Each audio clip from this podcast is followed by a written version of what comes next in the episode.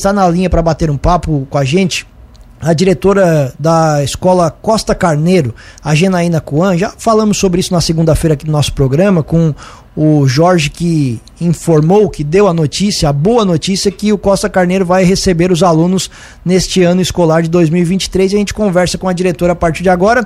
Genaína, bom dia, seja bem-vinda aqui à nossa programação. Nós conversamos há um tempo atrás com notícias ruins e agora voltamos com notícias boas, é isso? Bom dia.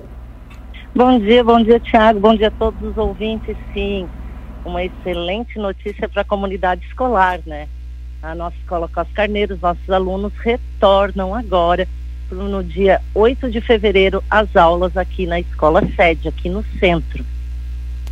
Janaína, explica pra gente como é que vai funcionar, porque a obra ela não foi feita, né? O local que foi isolado, com toda a segurança, os alunos vão, não vão se preocupar. Explica melhor pra gente. Exatamente, Tiago. Na segunda-feira, é, só relembrando, né, Tiago, ano passado, no dia 3 de maio, teve aquele deslizamento, Defesa Civil interditou uma parte da escola, deixando bem claro, uma parte da escola, que é a parte nova de trás. Toda a outra parte, ela ainda poderia ser usada, só que mesmo assim, eles resolveram nos realocar no Unibase. Daí, depois de muitas reuniões com o prefeito, é, CRE, Conselho Deliberativo, APP, esse ano nós conseguimos com que é, engenheiros da sede, é, setor de ensino, junto com prefeitura, presidente de APP, nosso Conselho Deliberativo, é, Defesa Civil Regional, Municipal estivessem na escola, né, na segunda-feira, e foi visto em loco que o deslizamento de terra ele estabilizou, certo? Não existe nenhuma rachadura naquela parte que está interditada e nós conseguimos realocar os quase 600 alunos em todas as outras alas que nós temos, Thiago.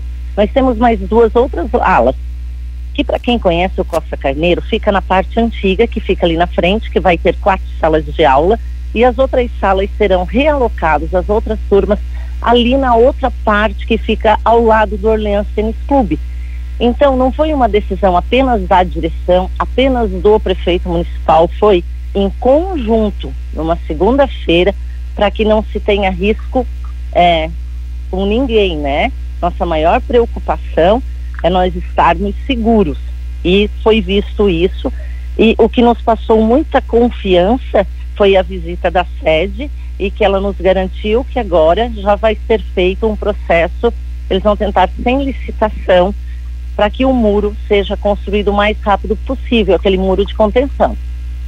Era justamente então, sobre isso que eu, eu também iria lhe perguntar, Janaína, porque essa é uma medida paliativa e com relação à medida é, definitiva. Então, eles vão tentar construir esse muro de contenção, é isso? E isso o mais rápido possível. E porque eu penso, Tiago, da seguinte maneira: quando tu tá, realocou quase 600 alunos, tá tudo certo sabe? Então tu realocou lá, é, tu não vê os problemas do transporte, tu não vê os problemas que os pais têm levar seus filhos, mesmo tendo ônibus, sabe? Tu acha que lá está tudo certo. Mas não era assim aquela a, a maravilha, sabe? Nós tínhamos problema também. Que bom, foi resolvido momentaneamente. Mas o bom nós estarmos na nossa casa, é o que eu sempre digo, Tiago, tu pode ir para o melhor hotel, mas nada melhor do que o cheirinho e tu estar na tua casa, né? Mas ainda sempre enfatizo, como o Jorge enfatizou, com toda a segurança. Então, isso é, foi cobrado e nós tivemos é, uma posição muito positiva da sede, que eles já estão vendo isso para fazer o muro de contenção. E sobre a. E sobre a estada, é, a, permanência dos alunos na escola, diretora Ginaína, é, eles não vão ter acesso àquele local, é isso? Boa pergunta, Thiago. Excelente. Não, não terão acesso. Nós temos todos os tapumes a, é, que vai da quadra ali, onde tem a quadra, que, onde teve deslizamento de terra lá atrás, ainda tem a quadra, tem mais um espaço de terra, tem mais um muro, mais uns 3, 4 metros de terra para chegar no deslizamento, né? E ali tem tudo tapume. No parquinho nós temos tapumes.